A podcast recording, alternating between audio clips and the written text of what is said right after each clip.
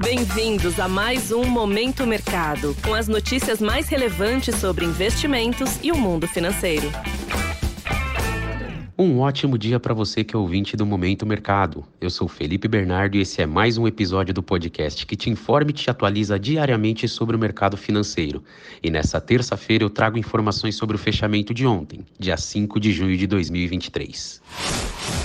Cenário internacional. No mercado exterior, no dia de ontem tivemos um dia conturbado com os principais índices de ações norte-americanos fechando o dia no vermelho. Em geral, podemos dizer que as bolsas de Nova York foram pressionadas após a divulgação do PMI ter contrariado a expectativa do mercado para as leituras de maio. A divulgação do PMI abaixo do esperado foi interpretada pelo mercado de forma ruim, indicando a possibilidade de uma recessão à frente. Isso contribuiu para que os investidores diminuíssem o apetite na busca pelos ativos de risco. Somado a isso, vimos a desvalorização de algumas grandes empresas, principalmente no setor de tecnologia, após o lançamento de um óculos de realidade virtual da Apple. O produto era muito aguardado e gerou grande expectativa para sua divulgação, porém recebeu críticas por conta do valor que será comercializado. Diante desses fatores, o mercado de renda variável nos Estados Unidos fechou o dia da seguinte forma: Dow Jones caiu 0,59, o S&P perdeu 0,20 e Nasdaq cedeu 0,09. Já na renda fixa, a remuneração das treasuries abriram o dia com elevação, mas após a divulgação dos dados dos Estados Unidos terem vindo praticamente todos abaixo do esperado, o mercado tomou direções mistas e os principais vencimentos dos títulos públicos americanos fecharam sem um direcionamento único. No câmbio, o índice DXY, que mede o dólar ante uma cesta de moedas fortes, operou quase que na estabilidade e fechou o dia com queda de 0,01%. Cenário nacional. Por aqui, o dólar perdeu força ante o real e apresentou desvalorização pelo terceiro pregão seguido. Fechou o dia cotado em R$ 4,93, baixa de 0,45%.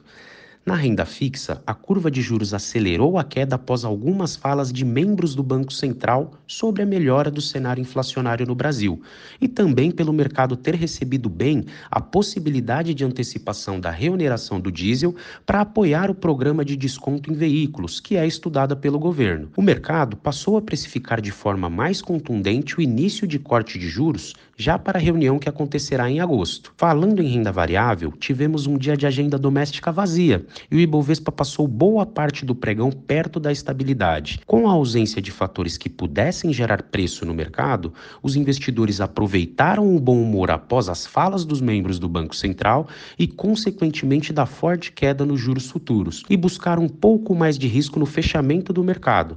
Com isso, o Ibovespa fechou o dia com ganhos de 0,12%, pouco abaixo dos 112.700 pontos.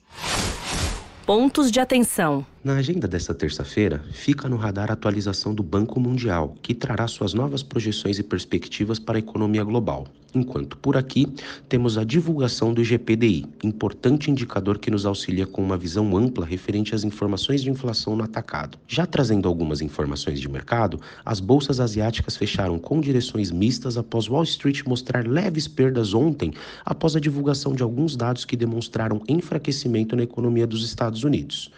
No velho continente, as bolsas abriram majoritariamente em baixa, ainda repercutindo a divulgação de alguns dados considerados fracos sobre a economia alemã e também à espera da divulgação de pesquisas sobre o varejo na zona do euro. Já na terra do Tio Sam, os futuros de Nova York abriram o dia estáveis, em função de uma agenda relativamente tranquila para o dia de hoje. Com essas informações, Vou ficando por aqui e termino mais um Momento Mercado. Eu agradeço a sua audiência, desejo bons negócios e um ótimo dia. Valeu! Você ouviu Momento Mercado com o Bradesco. Sua atualização diária sobre cenário e investimentos.